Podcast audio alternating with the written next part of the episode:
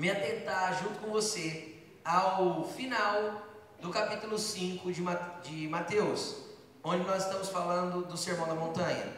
Tem algo muito, muito poderoso nos versos que nós vamos ler. Eu tenho certeza que vai ministrar a sua vida profundamente.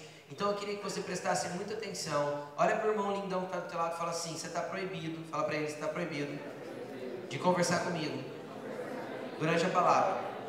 Não fala comigo. Amém?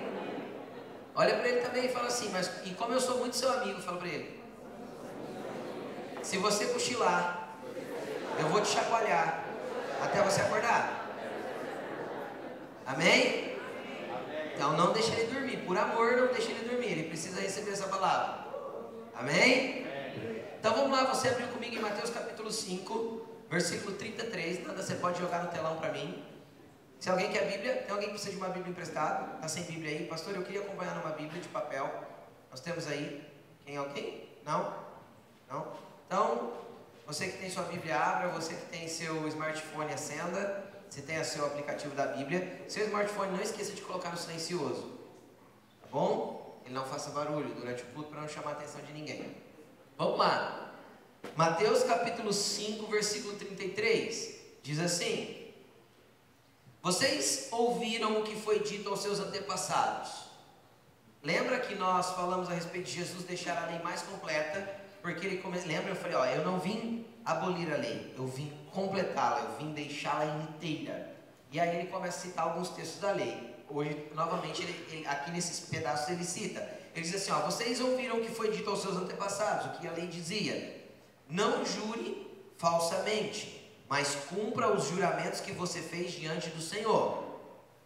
Mas eu lhes digo, ou em outras traduções, eu porém lhes digo, ó Jesus subindo o nível, completando a coisa. Não jurem de forma alguma, de jeito nenhum jurem. Nem pelo céu, porque é o trono de Deus, nem pela terra, porque é o estrado dos seus pés, nem por Jerusalém, porque é a cidade do grande rei.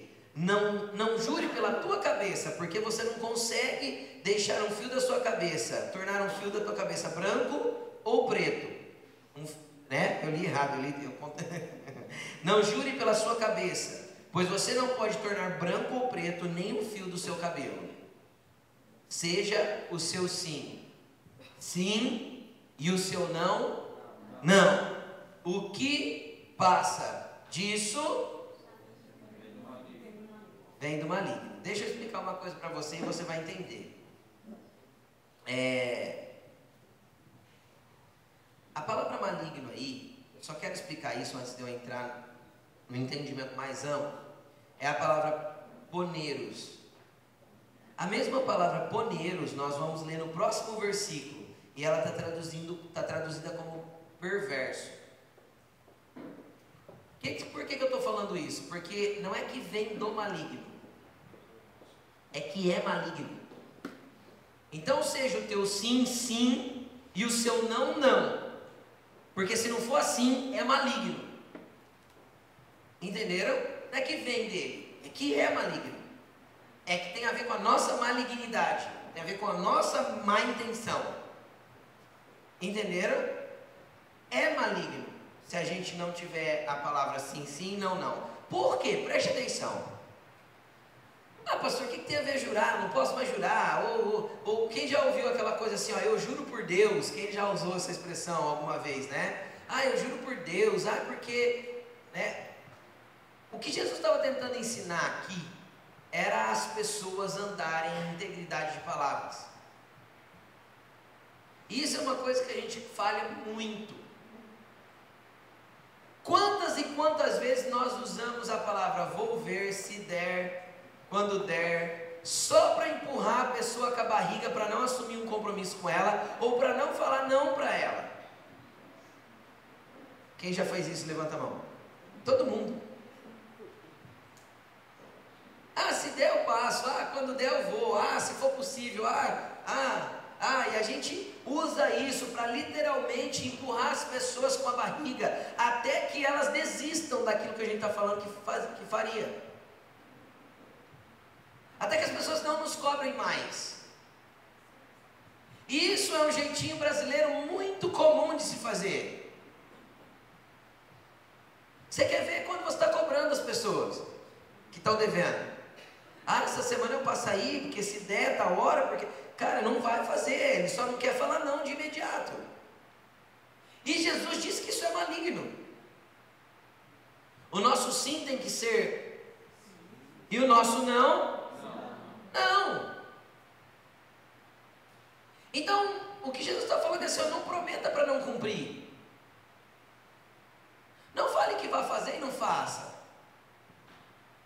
Não fique tentando ludibriar as pessoas para tentar empurrar ela para um lugar e achar, para que elas achem que você vai fazer. Tenha um procedimento. Se sim, sim, se não, não. Amém? Amém? O problema é que tem muita gente que é expert e muito habilidoso em enganar. Muito habilidoso em fazer falsos juramentos e enganar. Agora, o que eu quero fazer você entender, quem lembra do assunto da semana passada? Nós falamos de casamento, lembra? De aliança, de adultério. Quando você vai para frente de um altar e você troca alianças, o que você fez para a pessoa que você ama? Um juramento. Deus leva em conta todo e qualquer juramento que você faça. Deus leva em conta toda e qualquer aliança que você faça. Deus leva em conta toda e qualquer promessa que você faça. Não é só a pessoa que você prometeu que está levando em conta. Deus também leva em conta. E aí muitas vezes a gente quebra esses compromissos por qualquer coisa que venha. E muitas vezes a gente sequer tem a coragem de ligar ou mandar um WhatsApp dizendo: não vai ser possível, e falar a verdade. A gente deixa passar para depois arrumar uma desculpa. Pensa numa desculpa bem elaborada e pareça fazer sentido. Libera ela. Isso vem de quem? É maligno. Tem a ver com a malignidade do nosso coração. Ah, mas será que Deus leva tanto em conta assim juramentos? Coloca para mim no telão Hebreus 6, 13. Hebreus 6,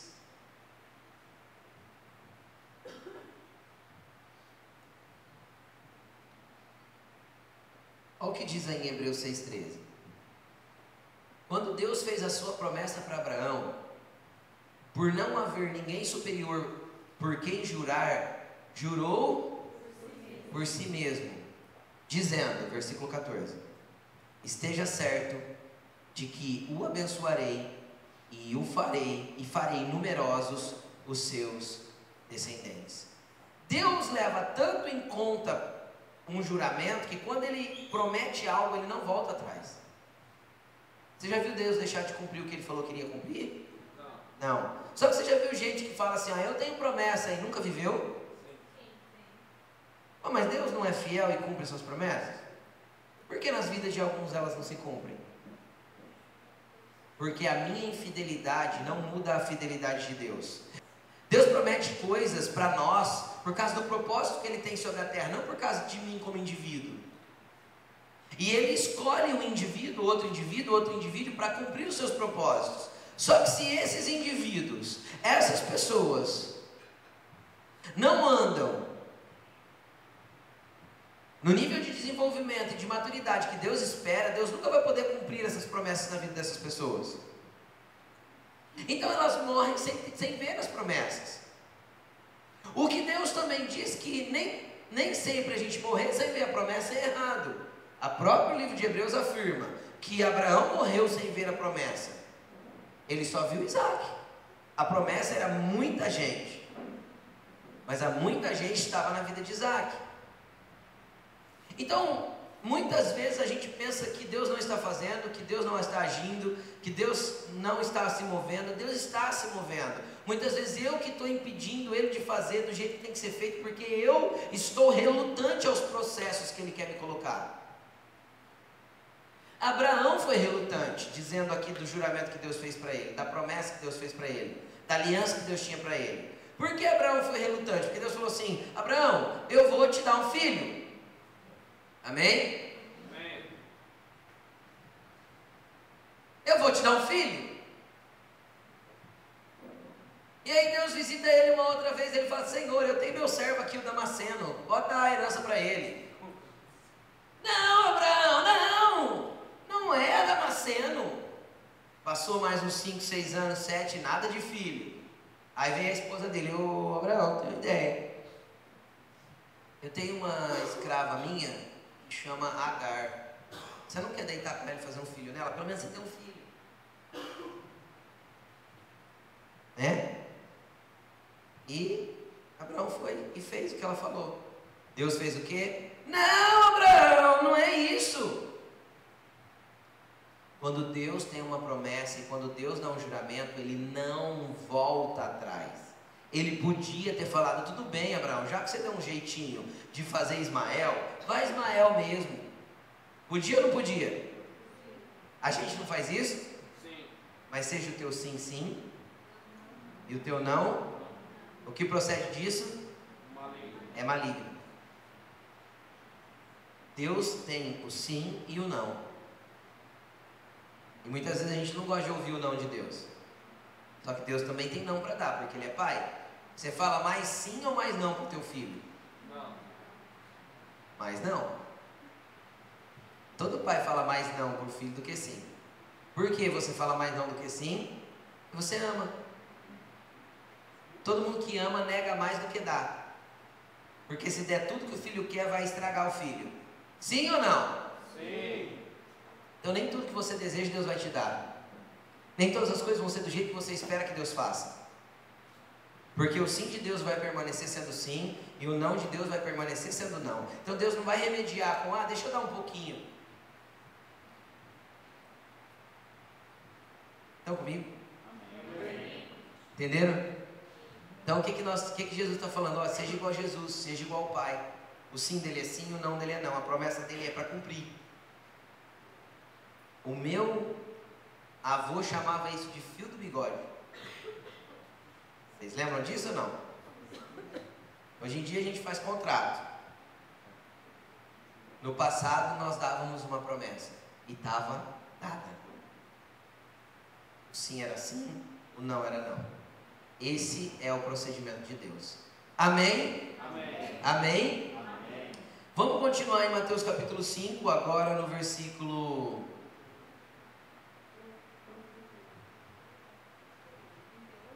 no versículo 38.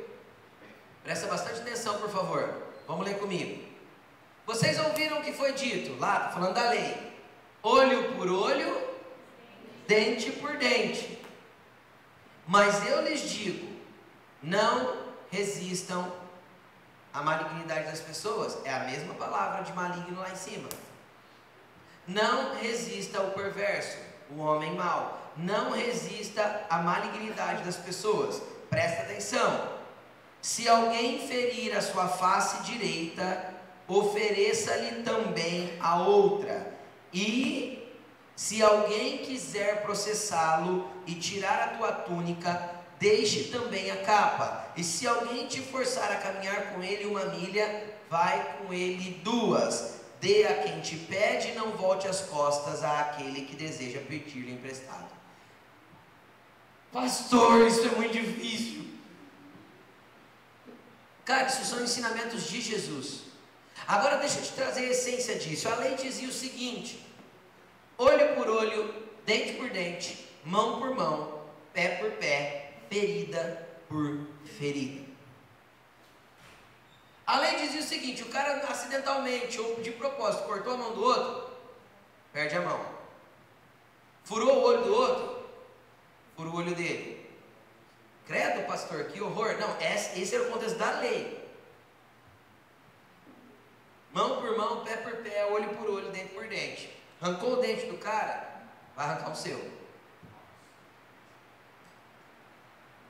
Era assim que a lei dizia. Aí Jesus pega e sobe o nível, mas sobe absurdamente. Ele fala assim: Eu, porém, vos digo não resistam às pessoas malignas, às pessoas que têm mal no coração. Não resista ao perverso. Se alguém ferir você na tua face direita, dê para ele a outra. Agora deixa eu te falar o contexto que Jesus está entrando aqui. Porque se nós lermos Mateus capítulo 5 inteiro, você acompanhou comigo semana após semana. Volte lá em casa, leia o 5 de novo, leia de novo, ouça as mensagens de novo. Mas que isso se torne fundamento no teu coração. Tudo que Jesus está tratando são de relacionamento entre, entre as pessoas, relacionamento interpessoais. E ele começa com a minha vida com ele, com o meu relacionamento com ele lá nas bem-aventuranças. E aqui Jesus sobe o nível e ele diz o seguinte: Olha, eu vou explicar para você. Não existe nada, eu pelo menos enxergo assim, que nos ofenda mais do que um tapa na cara. Quando alguém quer ofender o outro muito, humilhar o outro, ele dá um tapa na cara. Certo ou errado? É humilhante, é revoltante, é ofensivo. Muito. Jesus está dizendo o seguinte: olha, se alguém te ofender, a tua reação de perdão tem que ser tão rápida, a ponto de estar pronto, imediatamente, para ser ofendido de novo. Você entendeu? Se você apanhar de um lado, você tem que estar pronto para dar o outro lado. Olha o que Jesus está falando. Quando te ofenderem, seja por palavras, seja por atitudes, quando te ofenderem, você tem que ter um coração tão disposto a perdoar, mesmo que aquela pessoa tenha um coração maligno. Ele está falando, não resista para não ser ofendido. Não resista. Não brigue, não lute, não fique se esperneando porque estão falando de você, porque estão te caluniando, porque estão te ofendendo, porque estão ferindo a sua face. Cara, tem um versículo de Provérbios que diz assim: ó, de tudo o que se deve guardar, guarde o seu coração, porque dele procede todos os caminhos da tua vida todas as suas atitudes na vida, todos os caminhos que você vai viver, procedem de como está o seu coração. Então, o Salomão fala para que nós, nós tenhamos, nós devemos guardar o nosso coração, proteger o nosso coração. Agora veja bem, muitas vezes quando nós fomos ofendidos, nós entramos num lugar que ao invés de proteger, nós defendemos o nosso coração. Então é aquela velha atitude de levar e dar de volta. Tem ou não tem pessoas assim? Isso não é guardar o coração, isso é tentar defendê-lo. Guardar o coração é apanhar do lado direito e não deixar que a ofensa desça do rosto para o coração.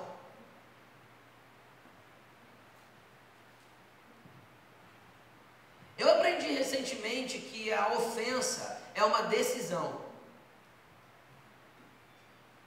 Então eu gostaria que nessa noite você fizesse a opção de não se ofender mais com as pessoas, do jeitinho que Jesus ensinou. Se tem alguém te ferindo, decida não se ofender mais. Escolha não ser uma pessoa ofendida. Escolha guardar o teu coração não bloqueando ele para a entrada de novas pessoas e de novas ofensas. Como assim, pastor? Esteja pronto para apanhar de um lado, não deixar entrar e em seguida virar para apanhar do outro, ou seja, você vai ser ofendido de novo. Mas sem deixar descer para o teu coração. Porque uma vez que descido para o coração nós criamos mágoa, rancor, ira. E isso vai gerar todo o caminho errado e todo o caminho torto para a nossa vida. Quando a gente se move por mágoa, quando a gente se move por ira, quando a gente se move por aprovação, porque às vezes a gente tem uma palavra, uma pessoa do nosso lado que só nos joga para baixo com palavras. Quando a gente se move por, por, é, por tentar provar para as pessoas que somos alguma coisa, quando a gente está ofendido com coisas e a nossa movimentação é condizente às ofensas que estão no coração, a, o caminho da nossa vida vai estar em desacordo com a palavra de Deus e com a vontade de Deus para nós. Você consegue compreender isso? Jesus está falando assim, cara, você vai ser ofendido. Só não deixa a ofensa descer no teu coração. Esteja pronto para dar a outra face. Então, se você ainda é aquela pessoinha que ai, veio com o meu lado, veio, tomou, levou. Deu, apanhou. Cara, você está precisando se converter. Você está precisando mudar a tua atitude. Então Jesus estava falando de ofensa. E Jesus estava falando que era muito importante perdoar rápido. Deixa eu perguntar uma coisa para você. Qual que é a velocidade do perdão de Jesus para a tua vida? Qual que é a velocidade do perdão de Jesus para a tua vida? Qual que é a velocidade da restauração de Jesus para a tua vida? Você quer que eu te mostre a velocidade da restauração e do perdão de Jesus? É assim, ó. Um dia, um cara recebe uma palavra de Deus. Jonas vai para Nínive. Ele vai para o lado oposto, monta num navio e vai para uma cidade chamada Tarsis. Isso chama desobediência. É pecado ou não? É, sim. É muito pecado. Ele desobedeceu uma ordem direta de Deus. Vem a tempestade, o navio naufraga. Naufraga não. Ia naufragar, jogam ele no mar e a tempestade para. Jesus afirma que ele foi engolido no ventre da baleia. Passa uma noite no fundo do mar e é vomitado na praia no outro dia cedo. Aí Deus fala para ele o quê? Vai para Nínive. Ele vai no terceiro dia depois, Deus falou um dia, ele fugiu no outro, foi vomitado no outro, no terceiro dia ele estava em Nínive. Ele prega para Nínive. Nínive, na época de Jonas, era a maior cidade do mundo. Nínive tinha mais de 120 mil homens habitando. Ou seja, era mais ou menos um meio milhão de pessoas, uma cidade do tamanho de Rio Preto. A Bíblia diz que Jonas pregou em Nínive e toda a cidade se arrependeu. Ele foi usado por Deus ou não? Quanto tempo Deus demorou para perdoar ele para usar ele de novo na mesma intensidade? Cara, isso é prova do perdão de Deus muito rápido. Perdão e restauração. Sim ou não? Ele foi perdoado, restaurado, investido de autoridade de novo para cumprir o propósito. Em seguida, Deus é muito rápido em perdoar, só que a gente é muito tardio em responder com perdão. Tem gente aqui que faz 30 anos que não fala com certas pessoas. Tem gente aqui que se encontrar outras passa do outro lado da rua. Dá a volta. Se tem a pessoa no ambiente, ela prefere não estar. Deixa eu te explicar uma, uma coisa muito clara aqui. A Bíblia diz o seguinte: Andarão dois juntos se não estiverem de acordo? Éder, vem cá me ajudar.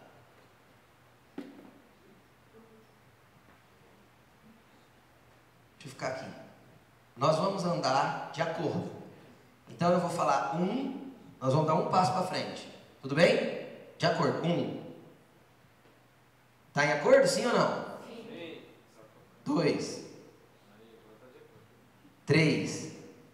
Aí nós estamos caminhando junto, mas o Éder não concorda com alguma coisa. Por algum motivo ele acha que ele tem que ir para o outro lado. E quando eu falar um, você vai dar um passo ao contrário, ok? Um, dois. O que, que vai acontecer? Distanciamento. Porque nós só não estamos de acordo para andar para o mesmo lado. Isso é errado. Sim ou não? Não. Obrigado. Não, não é errado. Então o que, é que eu quero fazer você entender? Tem que ser amigo de todo mundo? Dá para ser amigo de todo mundo? Não. Dá para andar com certas pessoas que estão discordando de você em tudo? Não. Você deve guardar mágoa e rancor delas? Não. Então existem pessoas que não dá para caminhar junto, ok. Cara, isso é normal. Isso é coisa humana. Não, eu estou entendendo que eu devo ir para outro lado agora. No meio do caminho o Éder entendeu, eu preciso ir para outro lado. Cara, tudo bem. Vai em paz. O que não pode é haver rancor. Eu vou dar uma prova bíblica. Vai Paulo e Barnabé primeira viagem missionária como apóstolos, foram enviados e estão pregando o evangelho. Eles levam um assistente, um aprendiz de apóstolo, João Marcos. Eles vão, fazem todo um trajeto, pregam num monte de cidade, ganham um monte de gente para Jesus, só charabanaia no trabalho deles, coisa de Deus mesmo assim. Na volta, quando está chegando de volta em Antioquia, a Bíblia diz que eles resolvem ir novamente. Paulo decide por um caminho e Barnabé decide por outro. Paulo e Barnabé eram amigos há quase 15 anos. Faziam a obra junto há quase 15 anos. Caminhavam Paulo, Barnabé foi o treinador de Paulo. Você sabia disso? O cara que treinou ele no evangelho foi Barnabé. A Bíblia diz que houve uma discussão entre eles por causa de João Marcos, porque Paulo falou: não vou levar João Marcos, porque no meio da, da última missão ele desistiu e fugiu.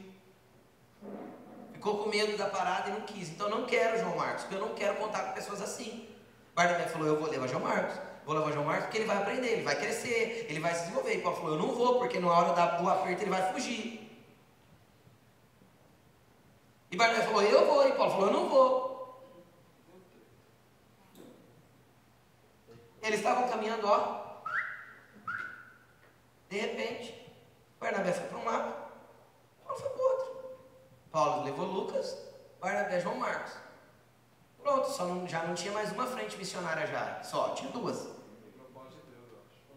Pronto, Deus tem propósito até em separações. Ah, mas e aí, pastor? Aí você lê a, a carta de, de Paulo para Timóteo, a segunda carta de Paulo para Timóteo. Paulo já era velho, estava preso em Roma. Aí ele pega e escreve uma carta para Timóteo, pedir, dá um monte de orientação, e no final do capítulo 6, 5, 4, não lembro, 2 Timóteo acho que é 4. É, ele dá uma orientação para Timóteo. Aí ele fala assim: me envie João Marcos. Ele me é muito útil para o Evangelho. Eu preciso dele aqui. Entenderam? Não houve inimizade. Paulo reconheceu que João Marcos cresceu. Você tem o Evangelho de Marcos porque Barnabé não desistiu dele. Quem escreveu o Evangelho de Marcos na Bíblia foi João Marcos. Só foram caminhos que se separaram. Então, existem caminhos que se separam. E tem uns que são até propósito. Outros são por causa da dureza do coração do homem mesmo. Vamos imaginar que aqui na, na ilustração a dureza do coração do Éder, ou a minha dureza de coração, fez com que a gente divergisse. Às vezes um estava certo e o outro errado. Mas a dureza do coração de um fez com que a gente divergisse. Cara, cada um segue o seu caminho, não tem problema. O que não pode haver, o que não é de Deus, o que procede do maligno, é o guardar rancor, é o guardar mágoa, é o não manter o que a Bíblia diz, seguir a paz com todos. E ter paz não é ter amizade, não é para levar para comer em casa. Sim ou não? Sim. Sim. Até porque para levar para comer em casa e sentar para comer junto, o apóstolo Paulo orientou que tinha um monte de gente que não devia nem sentar para comer. Você sabia ou não? Ver se eu acho o texto. 1 Coríntios capítulo. Romanos? Romanos capítulo 1.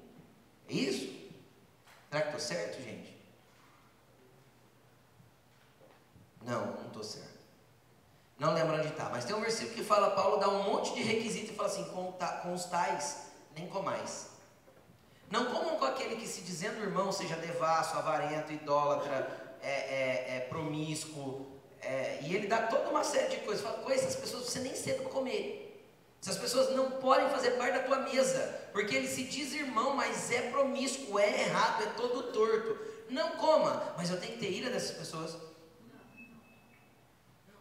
Não, não posso ter ira. Não posso fazer assim. Não devo fazer assim. Jesus falou que se alguém me ferir na minha face direita, eu tenho que estar pronto para perdoar instantaneamente e sem fechar meu coração para uma nova ofensa. Aí ele pega e vai dar um outro exemplo. Olha, se alguém estiver brigando contra você no tribunal, se alguém estiver perseguindo você e te levar a túnica, Dá para ele também a capa. A túnica é a roupa do corpo, a capa é aquilo que cobre do frio. A capa era muito importante para o judeu. Principalmente os, os menos favorecidos, a capa era o cobertor. Sabia disso? Ele não tinha uma coberta na cama, era a própria capa que ele se enrolava e dormia. Era um artigo muito importante. Nos dias de frio, era a capa que cobria. Então Jesus fala assim: ó, se roubarem a tua camiseta, dá para ele, ele também tua blusa. Se pleitearem contra a tua camiseta, dá a blusa também. Só não fica resistindo a pessoa que quer tirar coisa de você. Poxa, pastor, muito difícil. Trabalhei tanto para conseguir.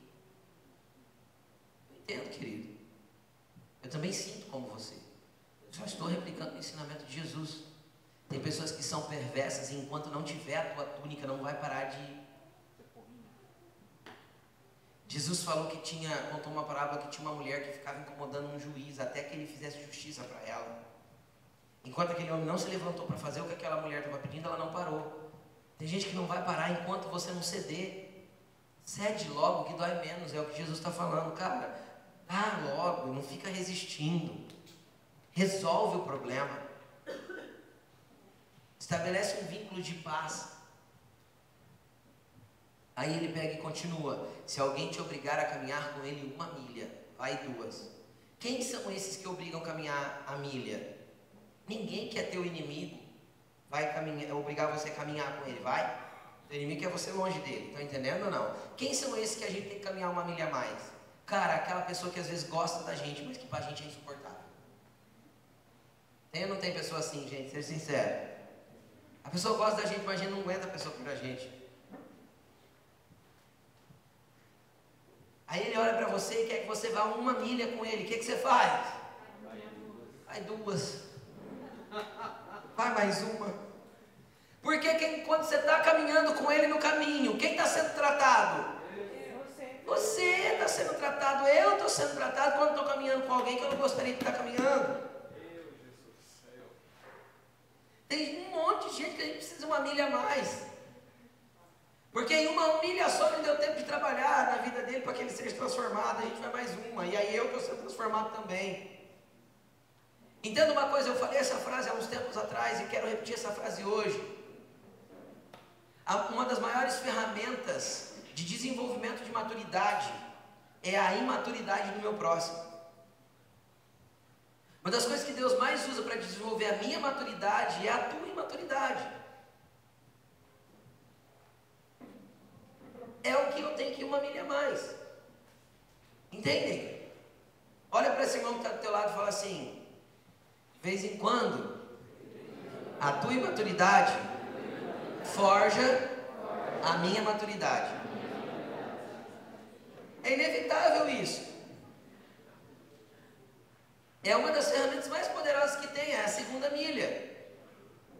Então, quando alguém chegar perto de você e começar a reclamar do irmãozinho que está te Fala, mano, anda mais uma milha. Vai a segunda. Aí a pessoa faz, não, mais uma Humberto. Mas aquele que leva os seus a semente, que lança a semente, chorando no caminho, vai voltar colhendo os peixes com alegria. Salmo 126, é isso? Então, querido, Vá a segunda milha jogando sementes, chorando que seja, mas que porque essa recompensa vai vir do Senhor. Então são três ambientes, um de ofensa, um de disputas e de da pessoa requerer coisas de você e o outro daquela que requer, mas não são pessoas que te odeiam. São pessoas que você não tem muita afinidade ou você não queria estar junto ou, ou qualquer coisa assim. Mas necessitam. Muitos necessitam da gente. Amém? Amém? Cara, isso é poderoso. E, ah, pastor, mas não é fácil de viver.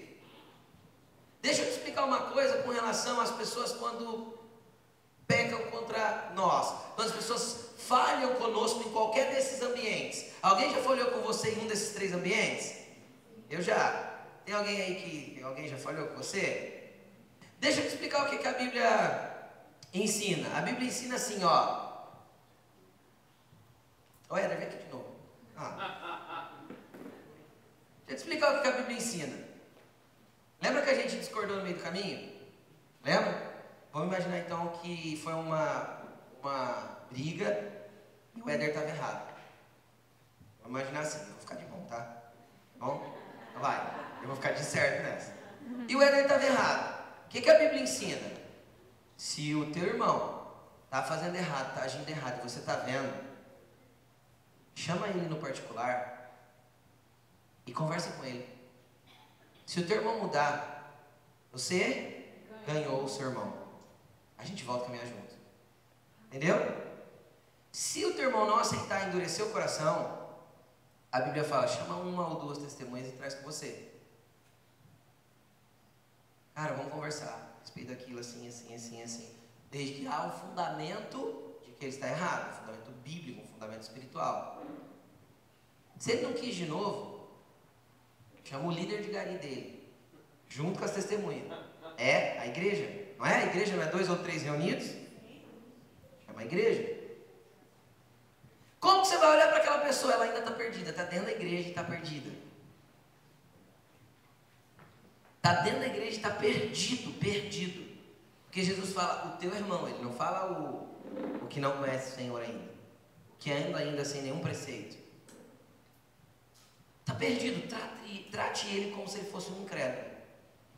O que, que você faz com um incrédulo? O que Jesus ensinou no próximo texto. Vamos entender qual que é o procedimento? Mateus 5, 43. Está aí no telão? Vocês ouviram o que foi dito? Ame o seu próximo e odeie os seus inimigos. Isso é o que a lei dizia. Mas eu lhes digo: amem os seus inimigos. Pausa aqui. Pastor, como que eu vou amar? uma pessoa dentro desse exemplo. É o que Jesus falou: trate ele como pecador, ele ainda precisa ser alcançado. Se eu não tiver amor, ele nunca vai ser alcançado. Pastor, a pessoa que me odeia, como que eu vou amá-la? Deixa eu te explicar uma coisa. Lembra que eu falei que a ofensa está na base da decisão? Do mesmo jeito, o amor está na base da decisão. Amor não é sentimento, amor não é arrepio, amor não é aconchego, amor não é nada disso, o amor é escolher amar. Eu decido amar, escolho amar, resolvo amar e permanecer amando. Casais se largam porque não escolheram amar. Quando alguma coisa aconteceu que incomoda, eu desisto do amor e prefiro ficar longe. Amor, amor é decisão. Pastor, não tem base bíblica para isso. Tem. Eu vou te falar o nível de ofensa que o teu Jesus, o meu Jesus, recebeu por nossa culpa. Ele foi batido na cara, esbofeteado, ele foi cuspido no rosto, ele levou socos no rosto. Deixa eu te falar mais uma coisa. Ele carregou a cruz nu não tinha véuzinho cobrindo, cobrindo as partes íntimas de Jesus. Nenhum crucificado na história foi crucificado de roupa. Nu. Jesus saiu do palácio que ele foi açoitado para o Gólgota, nu. Ele estava pendurado na cruz nu. Isso para o judeu era uma vergonha tão terrível, tão terrível, tão terrível, que quando um exército inimigo pegava judeus rendia a eles, eles rasgavam a roupa atrás para ficar metade da da nádega de fora. Isso era uma humilhação terrível. Ou arrancava metade da barba. Era uma humilhação para o homem. Jesus teve a, ba a barba dele arrancada com as mãos e ele foi para a cruz nu. Aí quando ele está na cruz, nu, de braços abertos, ele olha para baixo e fala o quê? Pai, perdoa porque eles não sabem o que estão fazendo. Pastor, é difícil viver isso. Cara, não é porque a gente tem um ícone para imitar. A gente tem um perfeito para olhar. A gente tem uma referência para seguir. A gente tem alguém que a gente pode mirar e falar: Eu quero ser igual Ele. Jesus. Se ele conseguiu, sendo homem, eu também posso, porque o mesmo Espírito Santo que se movia dentro dele é o mesmo Espírito Santo que ele liberou para se mover dentro de nós. Aí o que Jesus está falando? Ame os seus inimigos. O que ele fez na cruz? Amou. Já sendo ali a primeira intervenção de perdão dele. Jesus, a Bíblia diz que é o nosso advogado, que ele intercede diante do Pai para perdoar os nossos pecados. Ali Jesus manifesta a primeira intervenção. Pai, eles estão perdoados. Eu estou pagando o preço, eles estão perdoados. Como eu sei que eu estou amando o meu inimigo? Como eu sei que o meu coração está limpo com relação a uma pessoa? Querido, demanda de autoanálise. Mas vamos lá. Demanda de eu me analisar. Quando você conseguir orar por esta pessoa, tendo do, no teu coração o desejo real de que ela seja abençoada. Quando você conseguir chegar diante de Deus orando por essa pessoa e você conseguir fazer fluir do teu coração uma verdade de desejo para que essa pessoa seja abençoada. Porque é assim que faz. Olha o versículo 44. Está no telão? Ame, mas eu lhes digo: amem os seus inimigos e orem por aqueles que vos perseguem. Para quê? Veja bem quanto Jesus fala que isso é sério. Olha o nível de seriedade disso. Para que vocês venham a ser filhos do seu Pai que está nos céus. Se a gente não aprender a orar pelas pessoas que estão nos perseguindo, até ter o coração limpo com relação a elas, e querer diante de Deus, que elas realmente sejam abençoadas por Deus. A Bíblia, Jesus deixou claro: nós não somos filhos de Deus. Porque todo filho tem a característica do pai. E qual foi o dia que o pai ficou te relutando para perdoar? E ele diz o seguinte: para que vocês sejam filhos do seu pai que está nos céus, porque ele faz raiar. Olha isso aqui o sol sobre os maus e os bons, e ele derrama chuva sobre justos e injustos. Deus não retém as bênçãos da dádiva da vida sobre pessoas porque elas são injustas. Quem já viu pessoa toda torta prosperando? Cara, tem a ver com a administração dele, tem a ver com a, a bênção que ele tem de ter inteligência, de ter força para trabalhar, e as coisas acontecem. Deus não retém o sol. Deus não retém a chuva sobre a lavoura daquele que é injusto. Quem entende o que eu estou falando? Deus não retém o sol para poder fazer a semente brotar. Porque ele é injusto. Obviamente, Deus pode abençoar aquele que está andando em integridade mais do que aquele que está andando fora da integridade. Mas existem padrões estabelecidos por Deus que ele vai fazer cair. Então veja bem, nós temos que nos parecer com o nosso Pai, e aí eu preciso aprender a ter um coração limpo. Mas, pastor, por que meu coração precisa ser assim? Porque você andará livre. Amém. O que Jesus está ensinando é para minha liberdade. Porque quando eu não estou preso às pessoas, não estou carregando fardo de culpa, não estou carregando fardo de rancor, fardo de mágoa, fardo de dor, fardo de, de, de ira, fardo de um monte de coisa, eu sou livre. Eu sou liberto, eu sou livre das pessoas, eu sou livre do fardo da culpa, eu sou livre do fardo da ofensa. É eu que vou ser liberto, não tem a ver com as pessoas, tem a ver comigo, tem a ver com você. Esse é o único caminho e o único que nós devemos andar. Cara, quando nós temos um coração limpo com relação às pessoas, a nossa vida é leve. Quando nós ficamos remoendo aquilo que as pessoas fazem dentro de nós, a nossa vida vai se tornando amarga e pesada.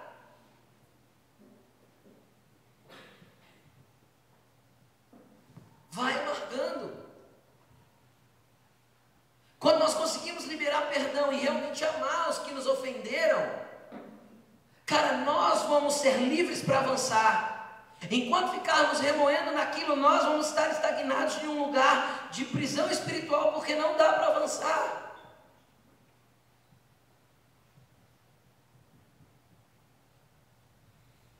Ame seus inimigos. Como, pastor, eu vou fazer isso? Ore por eles. Tem gente que odeia tanto que jamais levaria a Deus um pedido de oração para uma pessoa que ele odeia. Cara, o teu coração está amargo. O teu coração está pesado. Ore até que você seja liberto. Ore até que tudo se desprenda de dentro de você. Ore até que você libere essa pessoa para seguir o caminho dela realmente. E que haja paz. Aí ele continua: Se vocês amarem os que amam vocês, que recompensa vocês receberão? Amar quem ama a gente é fácil, gente. Sim ou não? Sim. É o que ele está falando. Que recompensa tem eu amar quem me ama? Nenhuma.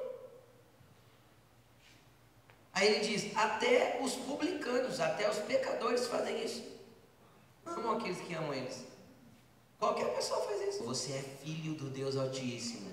Você é escolhido para reinar sobre a terra. Você é escolhido para mudar essa geração. Você é escolhido para andar em vitória. Você é escolhido para andar em liberdade. Você não é qualquer pessoa. Qualquer pessoa ama aqueles que amam ela. Você não é assim. Você foi chamado para andar no nível acima. Você foi chamado para andar num, num lugar mais alto. Amém. Aleluia.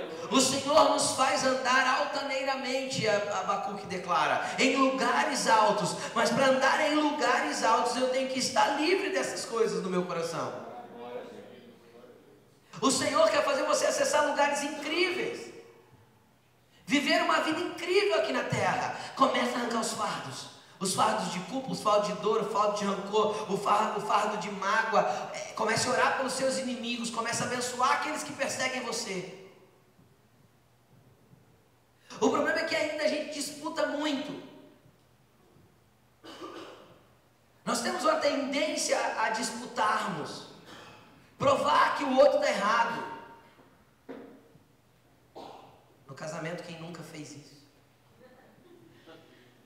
Eu não faço isso desde três dias atrás.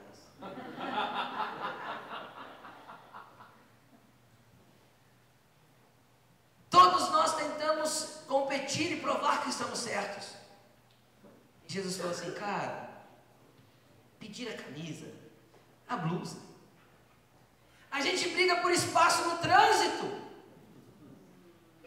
A gente está numa fila, o cara dá a seta, a gente acelera para ele não entrar na nossa frente. Dá a túnica, lindo, dá a capa, abre espaço, deixa ele o de trás passar.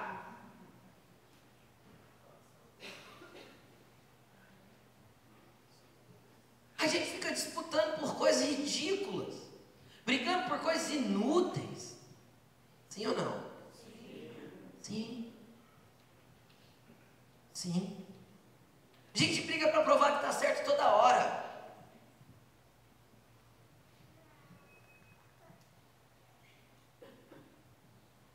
Ah, Jesus quer subir o padrão. Jesus quer subir o nosso padrão. Jesus quer subir o nosso pradão para que sejamos livres, para que sejamos leves. Tiago, Tiago disse o seguinte: Olha, vocês pedem e não recebem, porque vocês não sabem pedir, porque vocês vivem a fazer guerras entre si, disputando um com o outro. Vocês vão pedir e não vão receber, porque vocês pedem mal, só para se beneficiar dos pedidos que estão fazendo para mim, para Deus. Enquanto vocês não mudarem a perspectiva de benefício apenas próprio e entender que você vai precisar abrir mão de algumas coisas para que você possa viver em liberdade, você vai continuar a pleitear, a buscar e não alcançar, a pedir, guerrear e não conseguir, a continuar vivendo atritos, brigas, discussões, né, né, porque você quer continuando, quer continua querendo estar certo. Ah, como a gente é tolo. Se nós ouvíssemos o ensinamento mais básico de Jesus, mais básico de Jesus, esse ensinamento que Jesus deu no comecinho do seu ministério. E aí ele continua dizendo, 47. Se vocês saudarem apenas os seus irmãos, o que vocês estarão fazendo demais? Até aqueles que não creem fazem isso. Pagão é aquele que não crê, não é? Agora veja uma coisa, como a gente normalmente se cumprimenta? Nossa igreja é bem contemporânea, então nós, e aí, tudo bem? Como é que vai? Mas qual é o padrão de cumprimento bíblico? a graça e a paz esteja sobre vós. Esse não é o padrão bíblico de cumprimento? O que, que Jesus está falando? Se você cumprimenta, você libera graça e paz. Se você libera graça e paz apenas os seus irmãos, que vantagem tem? Libere graça e paz para aqueles, ainda, para aqueles que ainda não têm graça e paz. Estão comigo? Amém? Amém? E aí ele continua: Portanto, sejam perfeitos, como perfeito é o Pai Celestial vocês. Aí você fala: Meu Deus, perfeito. Deixa eu te dar o entendimento do original da palavra grega perfeita. Perfeito. Preste atenção aqui, bastante. Levado ao seu fim, finalizado. Aquele que não tem nenhum tipo de necessidade porque está completo. Uau! Seja íntegro, seja inteiro em você mesmo. Não dependa das coisas externas, como Deus não depende de você para ficar feliz. Ele se alegra na tua vida, ele se alegra na minha vida, sim ou não? O que, que ele falou para Jesus? Esse é meu filho amado e eu tenho prazer nele. Só que Deus depende disso para ser inteiro, para ser íntegro, para estar completo. E por que a gente depende tanto das pessoas? Depende do que as pessoas falam, depende como me olharam, depende do que pensam de mim, depende do que estão falando, depende do que estão dizendo, depende de como estão movendo, depende da cara que olhou, do cabelo que chegou, da roupa que. Depende de tudo. Sejam inteiros, sejam íntegros, sejam completos, sem depender das pessoas, assim como o Pai Celestial de vocês é completo. Jesus te quer completo, inteiro, íntegro sem falta de nada, por quê? Porque Ele tem tudo que você precisa, e Ele é tudo que você necessita para viver tudo que Ele tem para você viver. E eu vou te falar uma coisa: se nós pensamos que os nossos caminhos são bons e os nossos planos são bons para nós, Deus fala assim: Eu sei que pensamento eu tenho sobre vocês. Os meus pensamentos são mais elevados que, vosso, que os vossos, e os meus caminhos para vocês são muito mais altos que o de vocês. Quem gostaria aqui que os filhos vivessem coisas incríveis? Levanta a mão.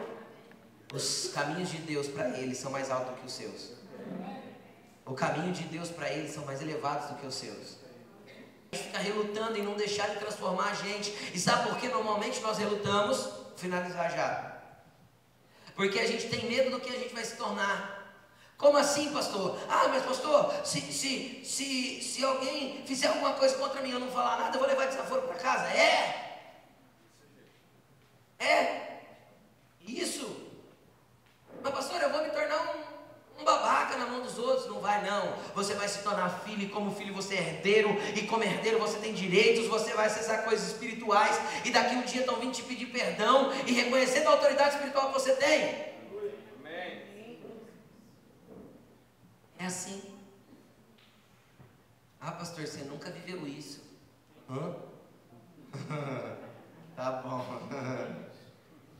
Até musiquinha para denegrir eu tinha na, numa igreja que eu frequentei. É verdade, as pessoas se reuniam e cantavam, fizeram uma música para falar mal de mim. É sério isso? A lá em Passava rindo e abençoando. Jesus conhece meu coração e sabe que eu fazia assim. Passou um tempo essa pessoa em público, no meio de todas as pessoas que andavam comigo, me pediu perdão. Falou, não te conheci, não sabia quem você era. Perdoa porque errei. Eu nem precisava disso, porque já estava perdoado. Nós precisamos crescer e chegar em novos lugares. Novos lugares. Nós precisamos avançar porque Jesus tem mais para nós. Todo nível de autoridade espiritual é gerado a partir de uma ofensa que nós crescemos e avançamos nela. E a gente disputa demais por coisas tão banais. Muito banais. Pastor, como eu vou fazer para ser mudado? Eu não sei o que fazer. Como eu vou fazer para ser transformado? Eu não sei o que fazer. Eu sei. Só o Espírito Santo pode fazer você ser transformado. Só se rendendo à obra do Espírito Santo é que você vai ser transformado. Você decide e o Espírito Santo começa a trabalhar na tua vida. Você escolhe e o Espírito Santo começa a fazer na sua vida. Você vai falar hoje, Senhor, eu decido não ser mais rancoroso, magoado, mimimi, cheio de, de, de, de, de disputando por tudo e por qualquer coisa na terra. Eu decido me parecer com você e ser íntegro do jeito que você é. Espírito Santo, eu me rendo para me tornar aquilo que o Senhor quer que eu me torne. E a obra vai começar. Coloque-se de pé. Se você lembra aí agora no teu coração que você tem alguém, algum inimigo, alguém que você não manda em paz, comece a orar por ele. Tenha ousadia e coragem de fazer isso. O mínimo possível e vai aumentando isso até que do teu coração flua bênçãos para a vida dessa pessoa. Um desejo realmente de que essa pessoa esteja abençoada. Por mais torto, por mais perverso que a pessoa seja. Ali está traduzido como perverso, um pouquinho antes está traduzido como o quê? Maligno. Por mais maligna que a pessoa seja. Feche os seus olhos, querido. Hoje é noite do Espírito Santo mudar o teu coração. Hoje é noite do Espírito Santo mudar o teu coração. De manhã teve uma irmãzinha que teve uma visão durante essa ministração. Ela viu uma jarra e como o Senhor derramava água sobre essa jarra, como se fosse o Espírito Santo. Só que essa jarra tinha um furo embaixo. E o furo é essas indignações de coração que a gente não consegue resolver. O Espírito Santo quer te encher. O Espírito Santo quer te usar. O Espírito Santo quer que você transborde. O Espírito Santo quer que você seja mudado. Mas você tem que estar disponível para Ele mexer na tua vida o tanto que Ele quiser mexer. O que você vai expor diante de Jesus agora no teu coração? Fala para Ele, Jesus, meu coração ainda é mau. Morra. Meu coração ainda prefere que a pessoa morra. Meu coração não perdoa, meu coração é duro, Jesus. Meu coração é rancoroso. Você que quer se ver livre hoje, quer ter um coração novo, eu tenho certeza que o Espírito Santo vai trocar corações aqui nessa noite. Sai do teu lugar e vem para frente, vem. Você que quer ser mudado por completo, você que precisa avançar nesse ambiente, vem, sai do seu lugar e venha.